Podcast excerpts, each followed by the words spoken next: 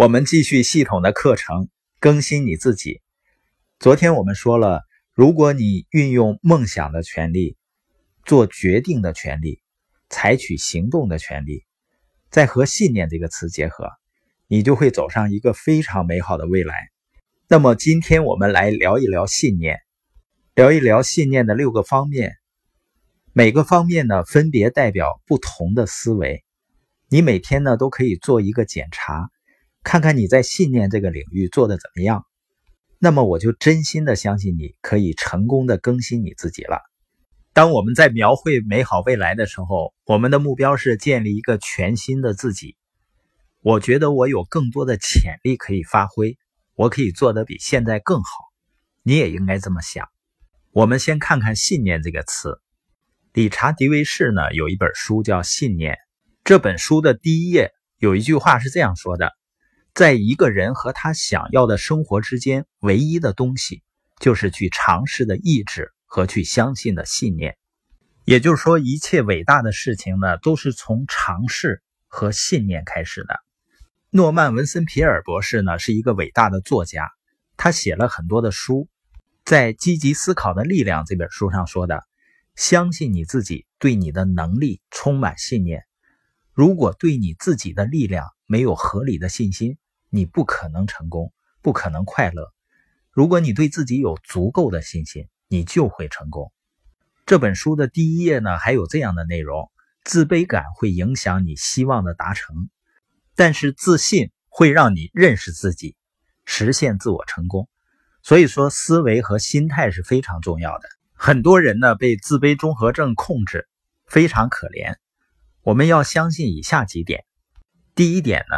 如果你在用正确的方法做正确的事情，你是一定可以成长的。第二点，如果你可以成长，你就要相信你一定可以有一个更好的未来。你必须相信你有一个更好的将来。第三点呢，你要相信你可以成就更多。我们都没有完全发挥自己的潜力的，很多人没有更有效的工作，因为他们根本没有花时间去提升自己。我们每天都被个人的一些事物啊、工作啊填得满满的，没有时间去成长。我们认为呢，自己好像是没有时间再做更多的事情了。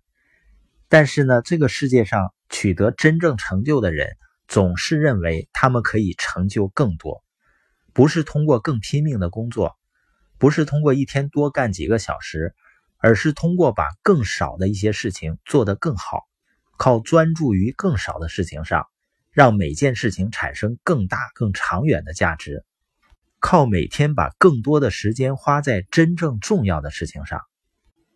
最美妙的状态是，你可以把每天二十四小时中的八个小时用来睡觉，一个小时呢用来工作，其他的时间都做你喜欢的事情。当然，对于大多数人来讲，现在还做不到这一点。但是我们将来完全可以去到这个境界的。第四个值得你相信的是，你可以有更多的信念。我相信啊，拥有信念是行使信念的最基本的要求。换句话说，不管你相信什么，如果你希望它成真的话，你就得有信念。信念的反面是恐惧。你发现啊，太多的人每一天都是在害怕中度过的。而不是充满信念，相信快乐是我们的最终结局。而且呢，真正成功的人呢，他会珍惜、呵护自己的梦想，保护和不断建立自己的信念系统。那些失败的人呢，任由别人偷走他的梦想和摧毁他的信念。